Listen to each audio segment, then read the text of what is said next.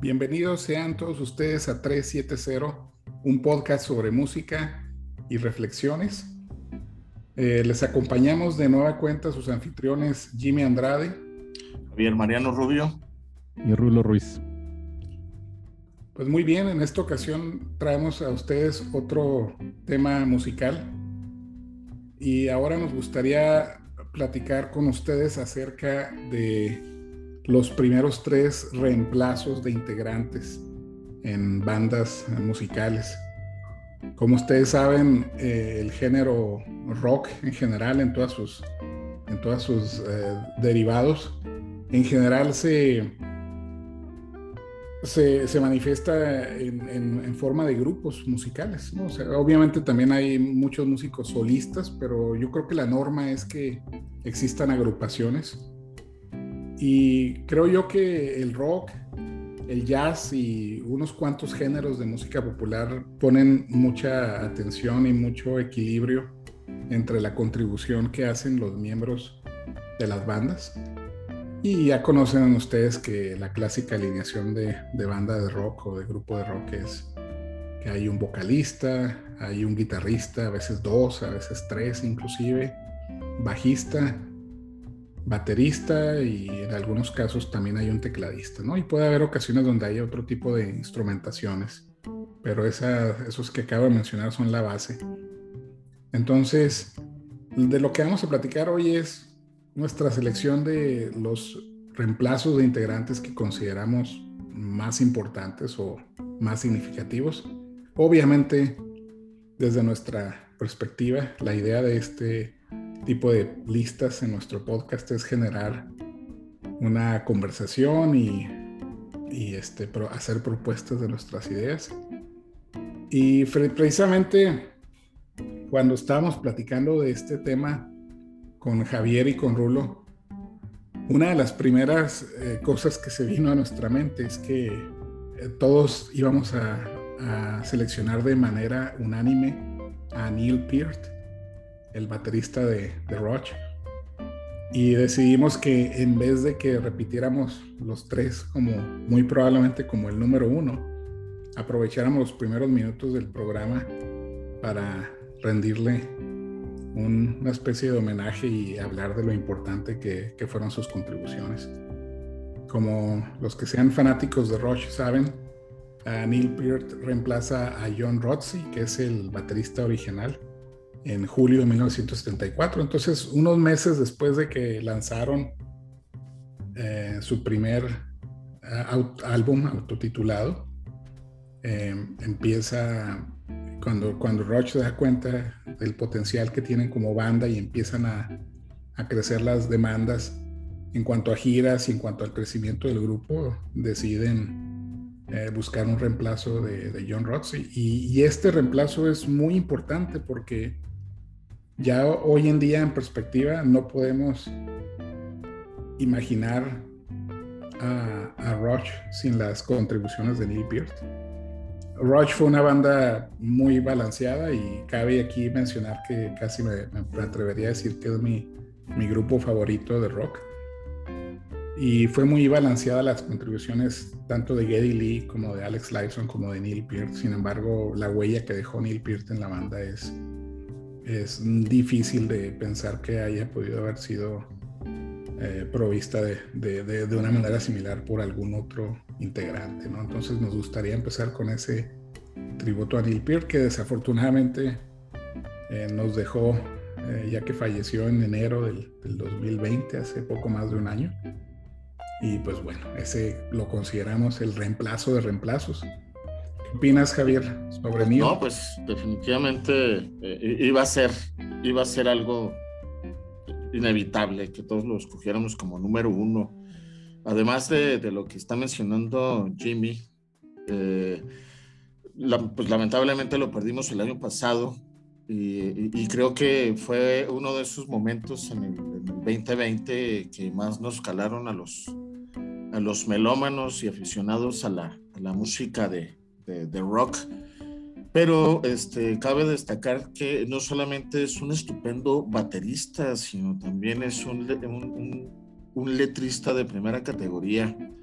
Y lo digo porque también este, estos mismos Alex Lifeson y Geddy Lee, que eh, cuando, cuando lo, lo, conocieron, lo conocieron leyendo. Entonces este, lo vieron leer y, lo primero que pensaron, ah, mira, este, este güey lee, entonces vamos a ponerlo a hacer las letras de la, de la banda. Y resultó un estupendo, un estupendo letrista. Y vaya este, lo importante de, de sus letras, ¿no? porque este, a partir de sus letras eh, se consiguieron álbumes conceptuales súper interesantes como el, el 2112 o como el Hemisferios o como el eh, Signals o, el mismo Moving Pictures, donde lo importante eh, en cuanto a lo que le da unidad a la música es precisamente las letras de Neil Peart. Entonces, Rulo, Sí, no, pues definitivamente el reemplazo de reemplazos, como bien lo dijo Jimmy, este es alguien que no podíamos haber evitado hablar de él. Em, eh, irónicamente siempre se consideró el nuevo de la banda, a pesar de que todos los discos después del primer disco los, los grabó él y él compuso las letras y, todo. Este, siempre, siempre él mismo se consideró el the new guy, ¿no? Y, y, a lo mejor pues fuera, era la, también el, el, que de alguna manera él sabía que, que, Gary y Alex Lifeson pues eran amigos de toda la vida, ¿no? Desde niños. Este, y a lo mejor pues dijo, pues yo no, yo aquí soy el nuevo, o sea, siempre seré el nuevo porque pues yo no los conozco como se conocen ellos. Así nos pasa todo, yo creo, con ciertas amistades, ¿no? Que tenemos algunos amigos en común y que sabemos que esos dos amigos siempre han sido amigos, pues siempre nos consideramos el, el, el, de afuera, ¿no? Este, pero pues sí, increíblemente eh, la combinación de Rush es, es difícilmente repetible, ¿no? O sea, tres, tres músicos virtuosos y donde, donde tienen un nivel de composición increíble, con, que, que tienen ese, ese don de, de, de poder hacer una, una música tan virtuosa, tan, tan compleja y aún así bien digerible, que la puede escuchar casi cualquier persona. Este, y con esas letras, o sea, aunado a toda la composición musical, unas letras increíblemente profundas y, este, con mensajes este, muy profundos también. Y pues bueno, definitivamente era algo que no podíamos dejar de mencionar. Jimmy. Muy bien, pues así queríamos iniciar este episodio dando un pequeño tributo a, la importancia de Neil Peart en, Rush y cómo eh, cambió completamente el destino de la, banda ¿no? al reemplazar al baterista original.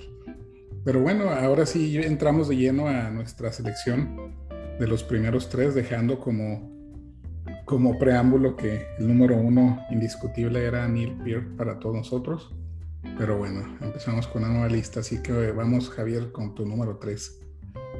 Número 3 es un doble reemplazo, eh, que son eh, Ian Gillan y Roger Glover en lugar de Nick Simper y Rod Evans de Deep Purple, eh, bajista y vocalista. En este caso los escojo a ellos porque pues también las, las personas que me conocen han de saber que pues es una de mis bandas favoritas, incluso es mi banda favorita de la, de la, de la satánica trinidad que conforman Black Sabbath, Led Zeppelin y Deep Purple, ¿no? Este, yo me quedo con Deep Purple, aunque los otros dos también me, me gustan mucho, ¿eh? para que no me vayan a crucificar ahí algunos fanáticos de las otras dos bandas. Y, y los escojo ellos porque eh, de alguna manera Deep Purple antes de, del Mark II, que es, el, eh, digamos, la alineación con, con Roger Glover, Gillan, eh, Richie Blackmore, John Lord y Ian Pace. Eh, sus álbumes no eran precisamente de hard rock, era algo así como un rock psicodélico y este, en definitiva no tenían la fuerza que llegaron a tener con, con, la potencia del bajo de Roger Glover y sobre todo con, con los gritos eh, enérgicos de Ian Gillan en esa primera eh, digamos, bueno, segunda intervención, porque la primera intervención fue con el, concierto para, para grupo y orquesta que escribió John Lord, pero cuando llega el, Deep Purple in Rock, con ese Child in Time y con ese Speed King, le volaban la cabeza a todas las, las personas que lo escuchaban. Y yo creo que definitivamente Deep Purple in Rock es uno de los mejores álbumes que se puede encontrar. Yo no lo puse como álbum debut, porque pues en realidad no es un álbum debut de Deep Purple, pero sí es el álbum debut del, del Mark II y es fantástico de, de, del principio hasta el final. ¿no? Entonces, mi número 3 es Ian Gillan y Roger Glover en lugar de Nick Simper y Rod Evans.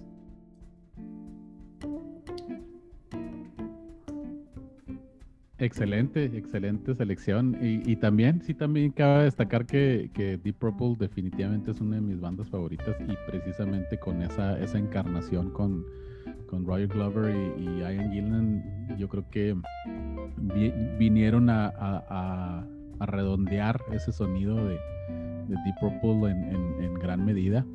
Este, de hecho, de hecho, este, hacemos la broma ahí en la banda de que traemos un mini tributo a Deep Purple porque yo creo que a todos nos gusta mucho Deep Purple y traemos varias, varias rolas de ellos. Y sí, excelente selección, excelente selección, Jimmy. Sí, pues nos sorprendiste, Javier, con una, con un doble reemplazo. Eh, pero sí, se, se, dio al mismo tiempo y como bien indicas que eh, ellos son miembros de la alineación más icónica de, Deep Purple. Pues muy bien. Entonces ahora pasamos contigo, Rulo, a tu número 3. Bueno, mi, número 3, este, para esto, eh, en esta ocasión escogí, en esta ocasión, quiero recalcar, en esta ocasión escogí a Kelly Hansen, reemplazando después de varios años de, inactividad de, la banda, reemplazando a, a Lou Graham en Foreigner. Y este, Graham dejó, dejó la banda en el 2003 oficialmente. Y este y luego llegó llegó este Kelly Hansen a, reemplazarlo. Y la, y la, razón por la que escojo yo a Kelly Hansen es porque creo que tomó un segundo aire Foreigner a, raíz de la inclusión de, Hansen como, como frontman. Y, y recalco lo de frontman porque no solo tiene un eh, tiene un color de voz eh, similar a, Graham, que, al, que, que, incluso es algo que han criticado algunas personas de, de algunos reemplazos de otras bandas que, que básicamente han, han, buscado, como quien dice, un, un, un, vocalista de alguna banda tributo para que suene más o menos igual la banda y, y, no haya mucha diferencia para los fans. Pero además de que suena suena bastante similar el color de voz de, de Hansen al de, al de Graham. Yo mis respetos, o sea, Graham, Lou Graham es Lou Graham y, creo que como tal no habrá un reemplazo. Ese, vato también es uno de sus vocalistas fuera de serie. Em, pero como frontman, eh, Hansen vino a darle una nueva, nueva vida a la banda, o sea, un segundo aire me encanta a mí ver, ver, a Kelly Hansen en, vivo porque eh, jala mucho a la gente, hace, tiene mucho carisma, eh, hace que la gente se meta al, concierto, este, se mete, incluso se, se baja del, del, stage y se pone eh, ahí en las butacas a cantar con la gente y hace muchas cosas que hace el concierto muy disfrutable. Y, y incluso a mí me ha tocado verlo, verlos en foros este, pues de, de, un tamaño mediano, tirándole a pequeño. Y es todavía una experiencia muchísimo más padre, o verlos así como que en un ambiente más íntimo. Y definitivamente Kelly Hansen es, es un super frontman que, como les digo, ahorita ya básicamente Fogner de los, de los miembros originales nomás queda eh, Mick Jones, pero pues sigue, sigue sonando excelente la banda. Sí, eh, yo considero a Kelly Hansen como una especie de reemplazo funcional. De verdad, no, no es de esos reemplazos, este, por ejemplo, ahorita que hablamos de Neil Peart, empezando el episodio, o, hablando de Ian Gillan y Roger Glover, que marcaron una trayectoria en la banda. Sin embargo, es muy importante la contribución de Hansen a Foreigner, porque si consideramos que la banda tiene de vida alrededor de 45 años aproximadamente, eh, pues Kelly Hansen ha estado con ellos los últimos 15 años, entonces prácticamente una tercera parte de la banda, este, él ha sido ese motor de, como frontman. Y, si bien decimos que en una banda de rock este, todos los integrantes son importantes, eh, es un género que, que, depende, sobre todo cuando hay voces, ¿verdad? depende mucho de, del, del, vocalista, tanto como, como que cante bien, como que sea carismático y como represente, digamos, a, la banda ¿no? con, con el público. Y yo he disfrutado muchísimo eh, las grabaciones en vivo de Foreigner con Kelly Hansen es, es, un reemplazo fantástico, ¿no? Y ha sido, si bien la, la, discografía de Foreigner ya no ha sido tan, tan influyente, ¿no? En los últimos, los últimos años, como fueron sus primeros álbumes de finales de los 70s este, y toda la época de los 80s, se mantienen activos eh, y vivos y haciendo giras y presentaciones y grabando gracias a, a, una selección de un muy buen reemplazo de vocalista, así que muy buena selección. Yo voy a, yo voy a agregar aquí una anécdota, porque en el, en el 2002 eh, fue Foreigner a, a, un concierto allí en el Fort Bliss, en el, en el Paso, con, eh, con una banda también conocida de todos nosotros, que es Night Ranger, como, como los abridores del concierto. Eh, a mi esposa siempre le ha gustado Foreigner y el, álbum solista de Lou Graham, aquel eh, famoso de los años 80, pues lo tenía Mirna entre sus favoritos. Entonces, este, pues nos enteramos del concierto, inmediatamente compramos los boletos, estábamos ahí en primera fila desde, desde temprano. Llegamos, este, disfrutamos por primera vez en nuestra vida la cerveza en botella de plástico, que, que por cierto sabe, sabe diferente, o sea, no, no sabría explicar cómo, pero sabe diferente la cerveza en plástico. Este, y empezó el concierto y, Night Ranger estupendo. Pues viene el, el, el, el, momento de la, de la pausa y cuando sale Lou Graham con Foreigner, este, yo le vi el rostro a mi, a mi esposa y como que, que vi un, un, dejo de una especie de desilusión. A mí me parece que cantaba todavía bastante bien Lugrama en ese momento, pero, pero Mirna como que ya no quería estar ahí. Y este, me llamaba mucho la atención después de eso. Eh, eh, estoy de acuerdo con, con, Jimmy, que es un, es un eh, definitivo sustituto funcional. Es para que la banda pudiera seguir funcionando, ¿no? Porque este, con Lugram, eh, digamos, en las circunstancias en las que terminó con la banda, ya no eran las, las óptimas en, su momento. Entonces, de acuerdo con ambos, eh, sobre todo en el asunto de que es un, es un sustituto que tenía que llegar tarde que temprano. Le dio continuidad a la banda, básicamente, por eso, por eso es funcional. ¿no? Correcto. Bueno, pues ahora continúo yo con mi número 3 y lo que traigo a la lista es Steve Morse en Deep Purple reemplazando a, Richie Blackmore en 1994. Eh, para todos los aficionados de Hueso Colorado de, Deep Purple, todavía 27 eh, años después, este, es difícil para algunos aceptar que, que haya alguien que pueda reemplazar a, a Richie Blackmore. Sin embargo, en mi caso muy personal, yo lo vi como, como un reemplazo excelente, perfecto. Eh, de hecho, a pesar de que la época más icónica de, de Deep Purple sucedió en los años de Richie Blackmore, hay que tomar en cuenta que ya este Steve Morse tiene, ya va para 27 años con la, con la banda, ¿no? Comparado con únicamente 16 de, de, de, Richie Blackmore. Entonces, en cuanto a constancia se refiere, longevidad, estabilidad, este, Steve Morse es muy importante. Un, un, guitarrista fantástico, es de esos guitarristas que son guitarristas de guitarristas. Hay muchísimos eh, instrumentistas, guitarristas que, lo, mencionan como una gran influencia.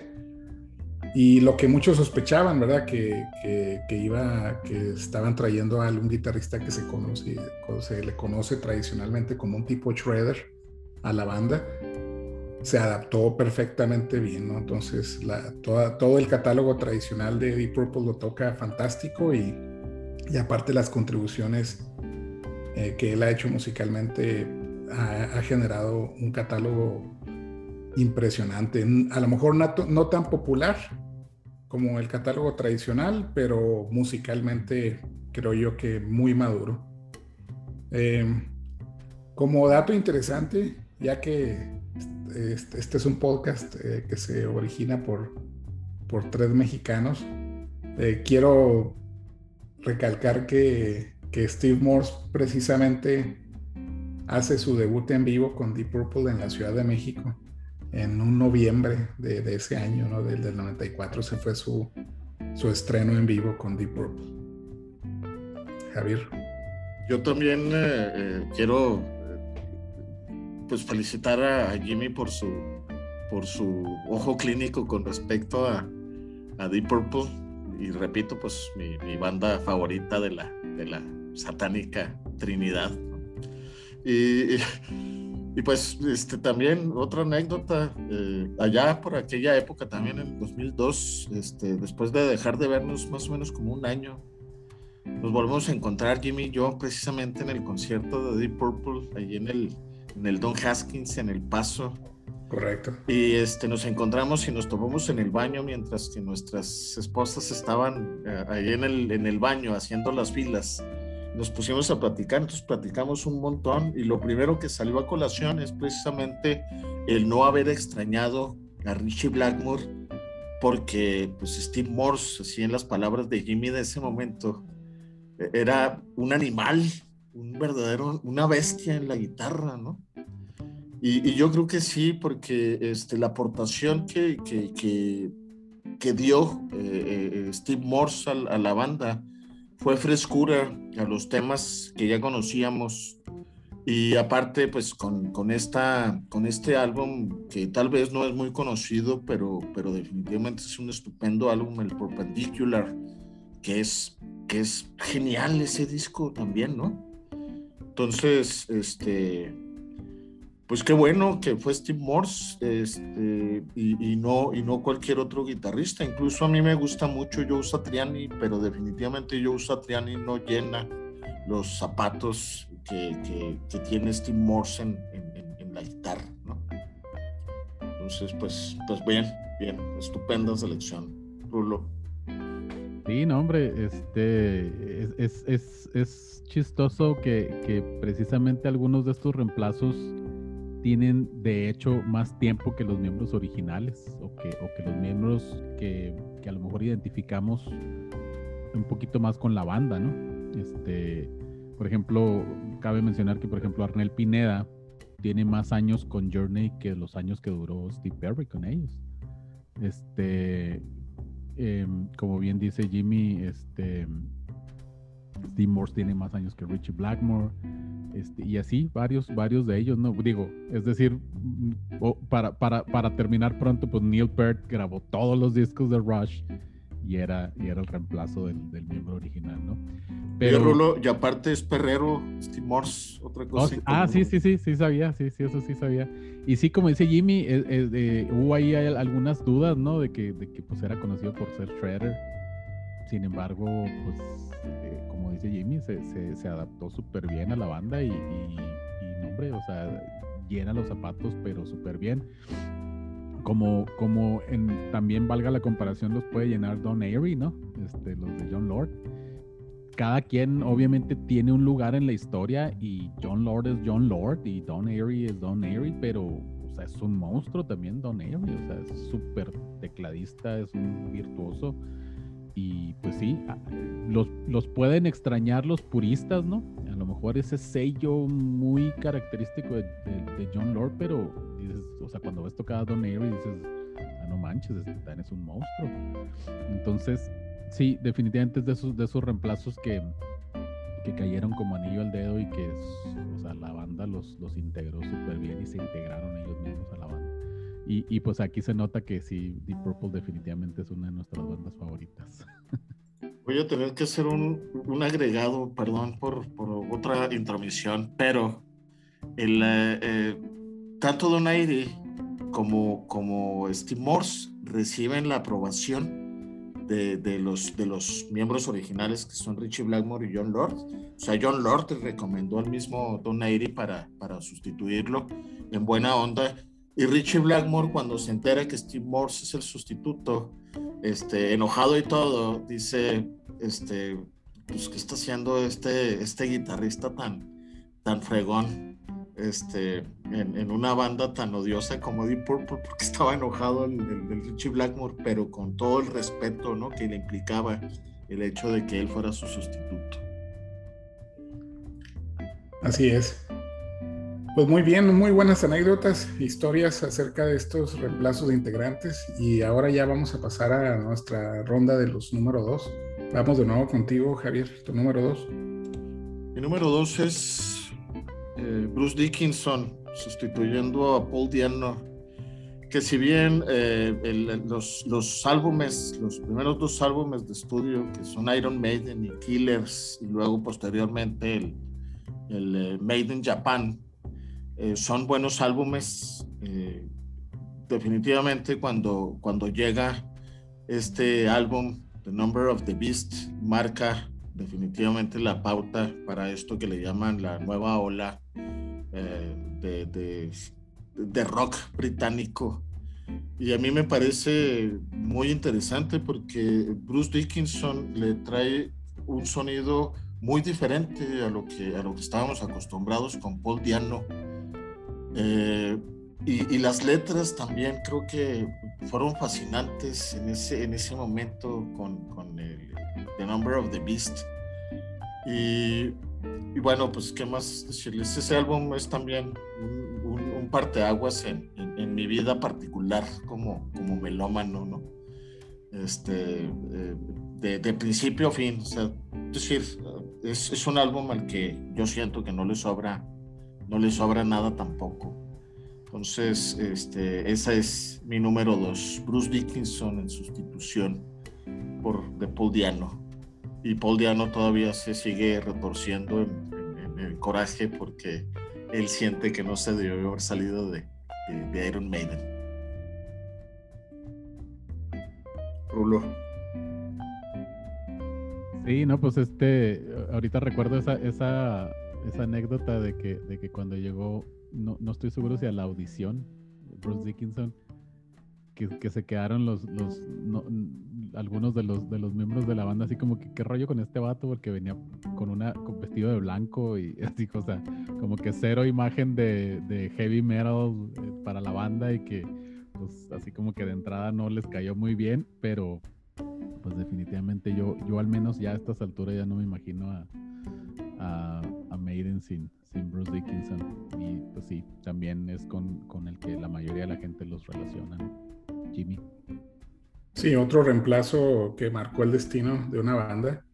Eh, si bien nos gusta mucho lo que se hizo con Paul Diano en esos primeros dos álbumes, eh, era difícil ver cómo la banda se podría sostener ¿no? con, con, un vocalista tan, tan este, eh, inestable, ¿no? O sea, y, curiosamente a pesar de que son, eh, a, fin de cuentas son un grupo de rock, pues no dejan de ser un negocio y no dejan de buscar siempre que haya el mayor profesionalismo y capacidad, ¿no? Y, Steve Harris como líder de la banda junto con el manager, con Rod Smallwood, siempre se han encargado de buscar que los integrantes de la banda este, estén muy comprometidos, ¿no? Y, y Paul Diano pues era era más fiestero, ¿no? Por así decirlo. Eso, eso es bien sabido por, por, todos. Y Bruce Dickinson trajo esa frescura a la banda. Primero que nada, excelente vocalista. Eh, también un tanto excéntrico, pero más enfocado ¿no? a, sus, a sus cosas. De hecho, se lo conoce como, eh, como una especie de nuevo renacentista, ¿no? Porque aparte de ser el vocalista de, de Iron Maiden, también es escritor, eh, también fue parte del equipo de esgrima, ¿no? representando a, Gran Bretaña. También se le conoce como aviador, a tal grado que pues, se ha estado especializando ¿no? como, como piloto aviador, que, que ya a este grado eh, son muy conocidas esas dos o tres giras que hicieron con, con, el mismo Bruce Dickinson piloteando este, el avión que transportaba la banda, ¿no? Entonces de día, piloto de día y frontman, vocalista eh, de noche. Entonces, muy importante, inclusive esos años que sale Bruce Dickinson de, Iron Maiden, que lo reemplazan con Blaze Bailey en un par de álbumes, en, en, en, en uh, X Factor y en, en uh, Virtual Eleven, pues fueron los años eh, menos exitosos ¿no? de Iron Maiden comercialmente hablando. Tuvieron que buscar la manera de que regresara Dickinson a, a, la banda en el, en el 2000, ¿no? Para, para grabar eh, Brave New World, que fue uno de los grandes álbumes de regreso que ha tenido cualquiera, cualquier banda.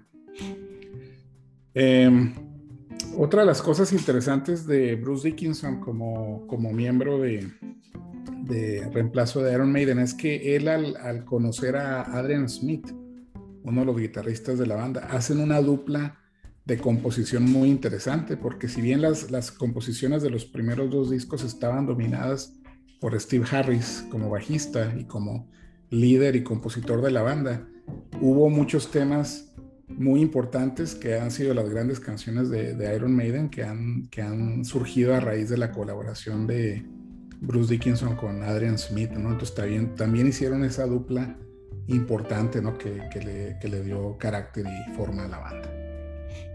Muy bien, eh, vamos a pasar ahora contigo, eh, Rulo, a, tu número dos.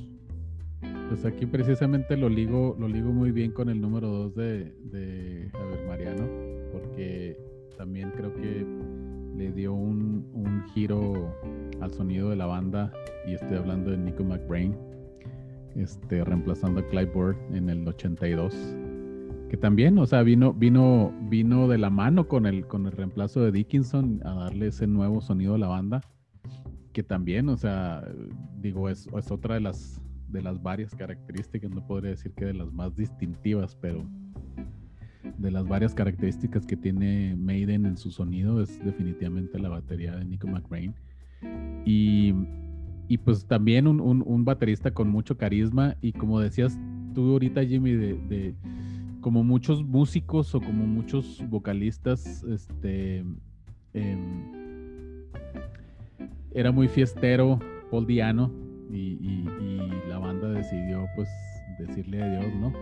Pero no por nada se distingue, es, eso es lo que a lo mejor distingue las bandas exitosas y las bandas que siguen eh, hasta, hasta, hasta el presente vigentes de unas bandas que pues tuvieron, que a lo mejor fueron o One Hit Wonders o bandas que pues tuvieron una duración de algunos años y después desaparecieron porque pues eran muy, la típica vida del rockstar, ¿no? Y, Maiden pues se ha distinguido por tener una muy buena organización, ser gente muy ordenada, muy este em, muy concentrados en, en mantener su, su, su fuente de ingresos y viva la banda y una mercadotecnia increíble, que es una banda eh, básicamente con, con un, fan base de, ¿cómo se dice? Em, de culto. Eh, y pues es, no por nada son la banda que son, ¿no? Y, y Nico McBrain creo que es uno de los elementos que, que le dio esa, esa proyección a la banda. ¿Qué piensas tú, Jimmy? Sí, eh, a mí me encantaba como tocaba Clive la, la, batería, pero también lo que se cuenta en las biografías de la banda se habla de que, de que no, tenían, no lo tenían tan enfocado, ¿no? Como, como que como Steve Harris deseaba y, y empezaron a buscar el reemplazo y bueno, qué, qué fantástico reemplazo, ¿no? Hasta, hasta la fecha y, y qué carta de presentación nos da, ¿no? Abriendo con Where Eagles There, con esa introducción en batería en el álbum Peace of Mind. Jimmy, me robaste, me robaste las palabras también, o sea, sí, esa, esa entrada absolutamente genial en el Peace of Mind, ¿no?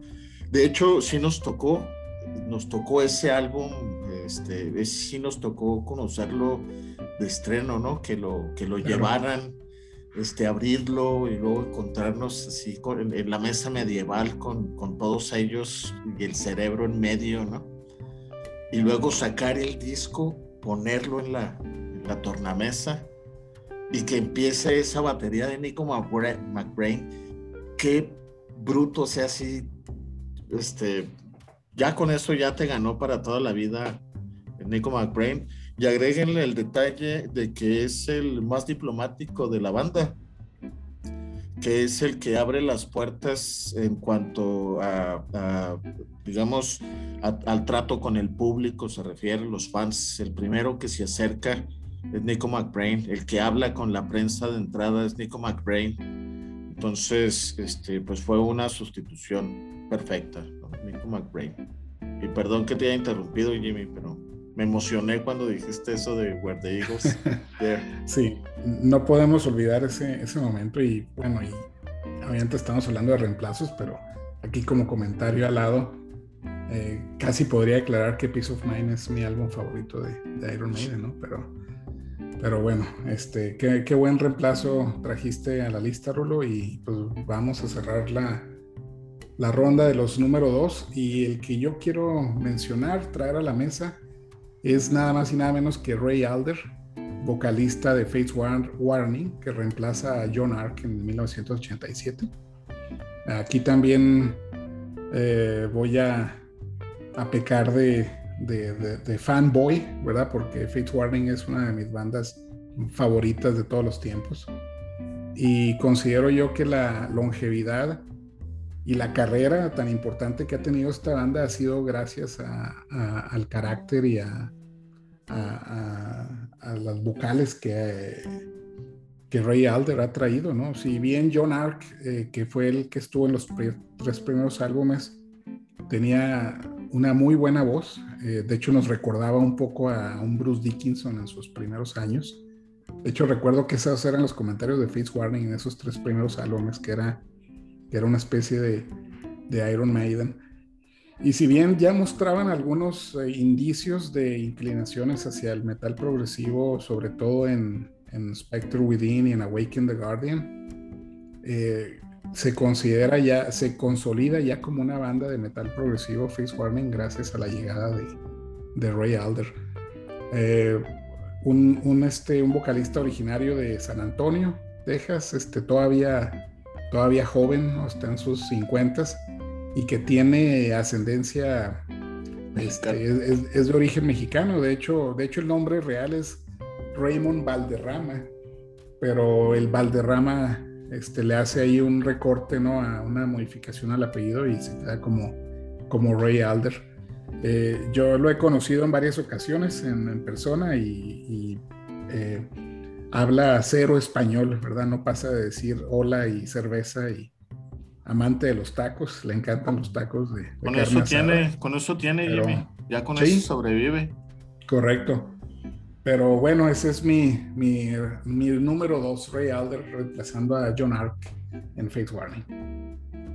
Es un... Eh, bueno, pues yo creo que ya dijiste todo lo que, todo lo que yo podría decir, porque eso es todo lo que también conocía. Entonces, este, le paso la palabra a Rulo. Sí, no, pues es que, que, podemos, ¿qué más podemos agregar con, con, el, con el fanboy de, de la banda, no? Pero sí, a, mí en lo personal me encanta Ray Alder, este, es un vocalista que se me hace bien completo, este, además de, de, de, de acoplarse muy bien al sonido de la banda, eh, tiene esa peculiaridad de, imprimirle un feeling eh, muy especial a lo que canta. Y este e, e, es un vato que no puedo decir más que, que a mí me encanta. Me encanta él, como vocalista. Y sí, ciertamente, a lo mejor todavía tenemos, tenemos un buen rato para, para más cosas de Ray Alder. Afortunadamente, está joven. Así es. Muy bien, pues ya pasamos a nuestra ronda final con los número uno. Y pues vamos contigo nuevamente, Javier. Muy bien. Eh, platicando con los compañeros, eh, me voy a atrever a hacer un cambio aquí para, para darle este, toda, la, toda la banda, para ampliarle la banda a nuestro compañero que, que también iba a hablar sobre esto. cambio a un sustituto que en realidad no es un sustituto y ahora sí tuvo que hacer una introducción, ¿no? Es un sustituto que no es un sustituto porque este, me refiero a, a David Gilmour en lugar de Sid Barrett, que no es precisamente un sustituto porque el plan era que Sid Barrett y David Gilmour tocaran este, ambos en la banda, solo que eh, Sid Barrett eh, pues tuvo problemas de, de, salud, por no decirlo de otra manera, salud y tuvo que dejar la banda, entonces se quedó eh, la banda integrada por David Gilmour en la guitarra y la voz, por Roger Waters también en, en, el bajo y la voz, por Richard Wright en, los teclados y por Nick Mason en la batería. Y esa es hasta la fecha la alineación de Pink Floyd que, conocimos por lo menos hasta 1983, que fue cuando aparece el Final Cut, que pues a nadie le gusta, pero que pues, tenemos que decir que es algo así como un álbum solista de Roger Waters. Y definitivamente David Gilmour eh, tiene eh, su toque personal, es considerado uno de los más grandes guitarristas también de todos los tiempos. Este, no sé en qué número lo, lo ubique la revista Rolling Stone, pero para mí sí está en mis primeros, en mis primeros tres en definitiva. Entonces voy a dejar a David Gilmour como mi número uno, porque también han de saber ustedes que mi trilogía eh, contiene también a Pink Floyd. Hombre, eh, definitivamente Gilmour también para mí es uno de los mejores guitarristas del mundo. O sea, hasta, hasta el día de hoy yo sigo, se me sigue poniendo la, piel chinita cada vez que oigo el solo de Comfortably, Comfortably Numb. Y aún y cuando es una, una de las rolas más tocadas de Pink Floyd, más, más, con que hay más covers y que tantos guitarristas lo han intentado, me sigue encantando y me sigue poniendo la piel, la piel chinita cada vez que lo escucho. Este, definitivamente creo que también le imprimió un sonido, el sonido que creo yo que es el más característico o el más, o el más representativo de, Floyd con esa guitarra de Gilmore y, como platicábamos hace, hace unos días, realmente en mi gusto no está tanto la, la época pre pre Gilmore, sino post Gilmore de, de, Pink Floyd, definitivamente. Jimmy.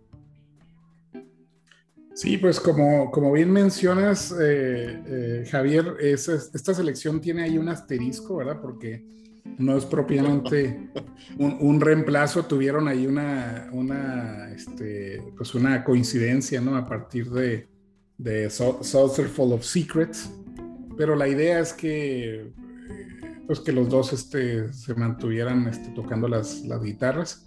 Entonces el reemplazo es más en función de, pues, del liderazgo ¿no? que, que, toma como, como guitarrista. Y yo me atrevería a decir, a menos que ustedes opinen algo, algo diferente, eh, que, pues que en, todo caso podríamos hablar de que David Gilmour fue un doble reemplazo, ¿no? Primero, primero quedándose como guitarrista eh, principal en Pink Floyd cuando sale eh, Barrett. Y segundo, cuando se queda, digamos, al frente de Pink Floyd, cuando sale Roger Waters en esa controvertida salida, ¿no? Donde se hablaba mucho de que no deberían de seguir llamándose Pink Floyd o que Roger Waters debería de continuar con el nombre de Pink Floyd. Sin embargo, la historia ya se escribió en ese sentido y, también David Gilmour como, como líder principal de Pink Floyd este, llevó a la banda a, a muy buenas este, producciones, ¿no? Cierran ya la carrera de Pink Floyd con únicamente eh, tres álbumes de, estudio, ¿no? Y dos de ellos son fantásticos, ¿no? Que es Momentary Lapse of Reason y, Division Bell, que inclusive para muchos aficionados es uno de los álbumes favoritos de, de, la banda, ¿no? Y, y ya cuando estaba Gilmore al frente de la misma. Estoy de acuerdo. Eh, Division Bell para mí es uno de los grandes álbumes de Pink Floyd y me atrevo a decir que es de los últimos grandes álbumes del, del, siglo XX. Correcto. Yo también así lo considero. Un álbum perfecto, redondo y, y ya de, los últimos, ¿no? En lo que se le conoce la historia, la, la época de los años de los álbumes. Muy bien, pues muy buena selección. Rulo, pasamos con tu número uno. Pues mi número uno precisamente es algo, algo muy similar a la selección de, Mariano, que no es propiamente un reemplazo, sino es una transición de, entre un miembro y otro, e incluso la banda grabó material con ambos, eh, em, haciendo eh, mancuerna en, algunas de las, de las rolas, y estoy hablando de Steve Perry, que, se quedó como vocalista principal de, de, Journey en el 77, cuando originalmente habían estado, habían tenido como vocalista a Greg Rowley, pero pues con una, con una con un sonido muy, muy distinto a, eh, todo lo que sacaron previo a Perry era definitivamente progresivo, era algo, que si está como para la trivia, ¿no? De poner, poner alguna, alguna de esas composiciones de Journey a alguien que le guste Journey actual y ponerle una composición de esas a ver si identifica la banda y pues sí está muy cañón porque no suena para nada como suena Journey ahora. Y, y fue una transición muy padre porque incluso a mí me gustan mucho las algunas de las canciones que, que donde hacen mancuerna en, en, la, en la voz eh, tanto Greg Rowley como, como Steve Perry. Y finalmente pues jaló más Perry a la banda y de ahí empezó a definir su sonido definitivamente. Le dieron un, giro más popular, o sea, más, más cercano al, al, a lo que había en el mercado o lo que quería el mercado. Y definitivamente, pues tenía que mencionar a Perry porque, pues es, yo creo que puedo decir fácilmente que es mi, mi gran héroe, o sea, mi vocalista preferido por muchísimas razones y definitivamente es un es, es un, un, un, vocalista que ha, que ha, hecho época, que ha, que ha, que ha definido el, el, sonido del hard rock para, para, muchos de nosotros, ¿no? Entonces, pues sí, ahí está, este, Steve Perry reemplazando a Greg Rowley o haciendo la transición con Greg Rowley desde el 77, que finalmente es, como, como bien decíamos ahorita, también Perry duró menos años que los que tiene Arnel Pineda, pero pues definitivamente, o piensas en Journey, piensas en Steve Perry. ¿Qué piensas, Jimmy? Sí, eh, muy interesante selección y Steve Perry, pues, ¿qué podemos decir de él? Sino uno de los vocalistas más icónicos en toda la historia del, del rock.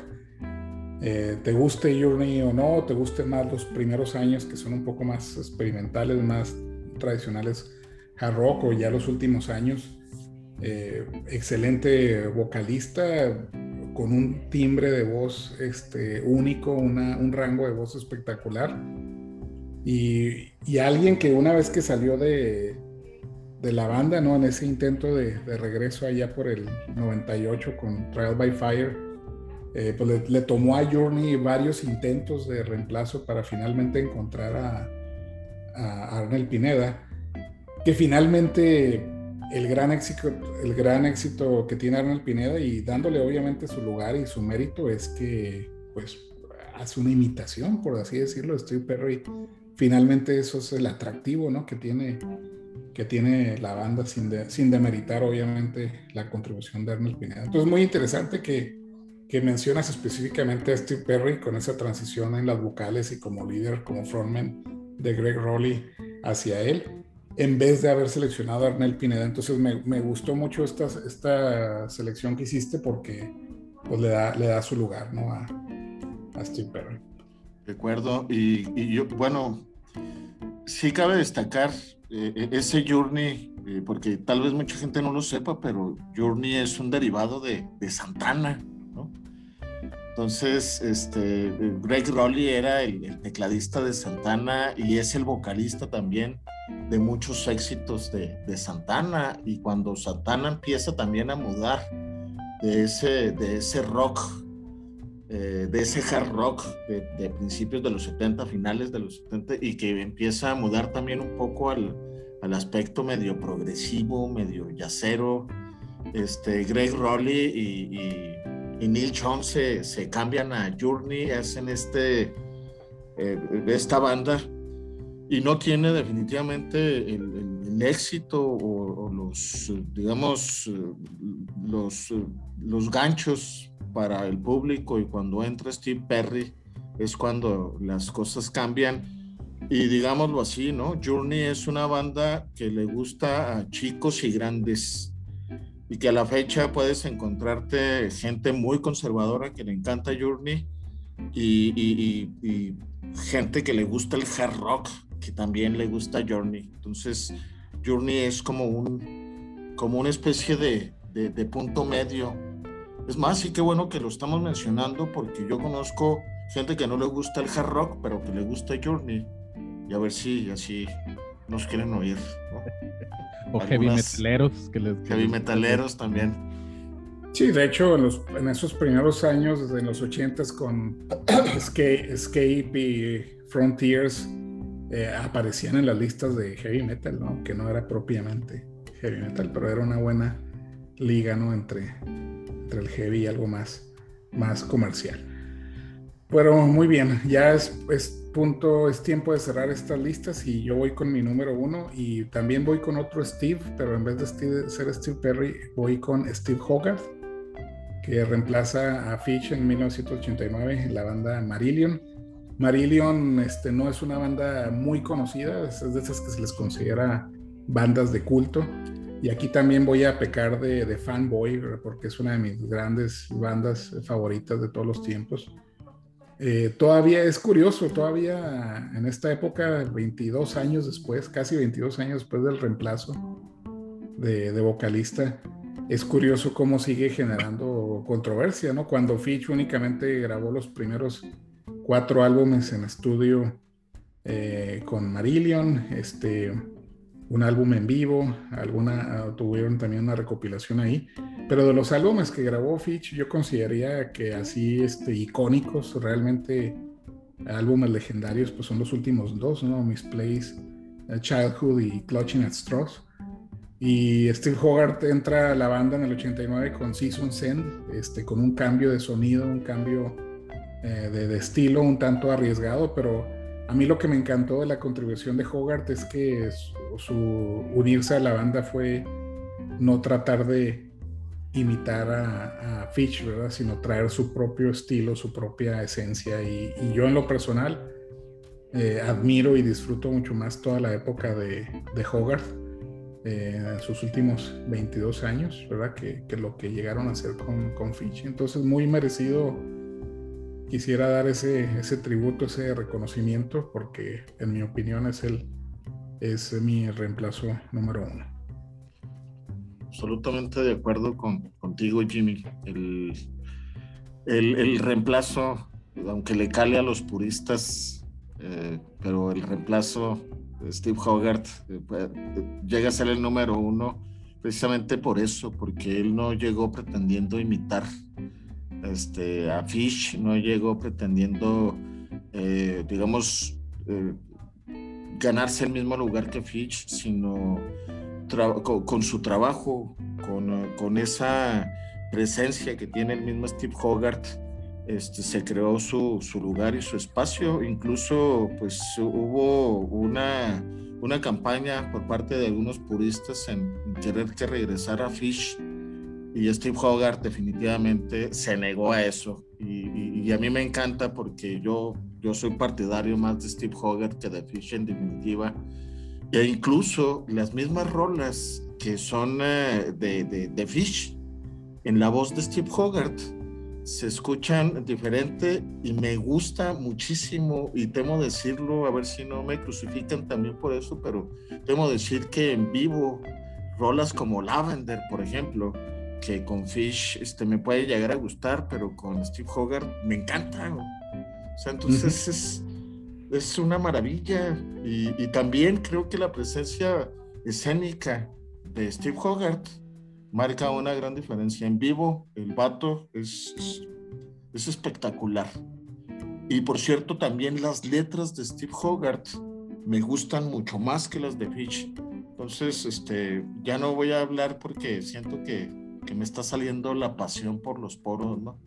Pero de acuerdo con, contigo, Jimmy. Este Steve Hogarth, estupendo.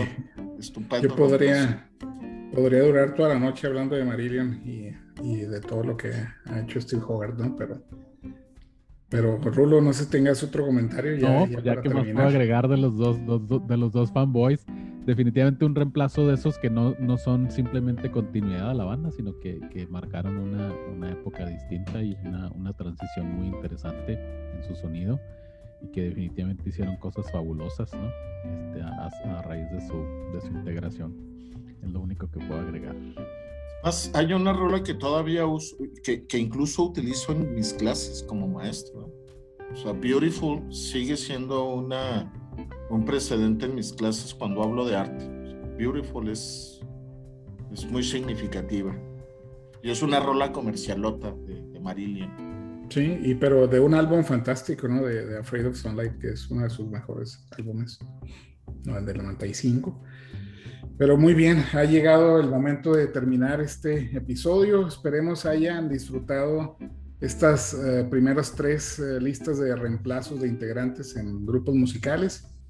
Recuerden escucharnos en todas las plataformas de podcast, Spotify, Anchor, Apple Podcasts y todas las demás.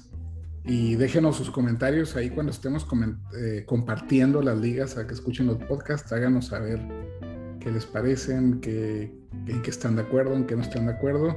Y también pues hagan sus propias listas de, de los primeros tres. Pero bueno, con esto nos despedimos. Eh, nos dio mucho gusto tenerlos de nueva cuenta y nos vemos en el siguiente episodio. Hasta luego, Javier. Hasta luego, Rulo. Nos vemos. Muchas gracias por escríbanos. Descríbanos. Hasta luego.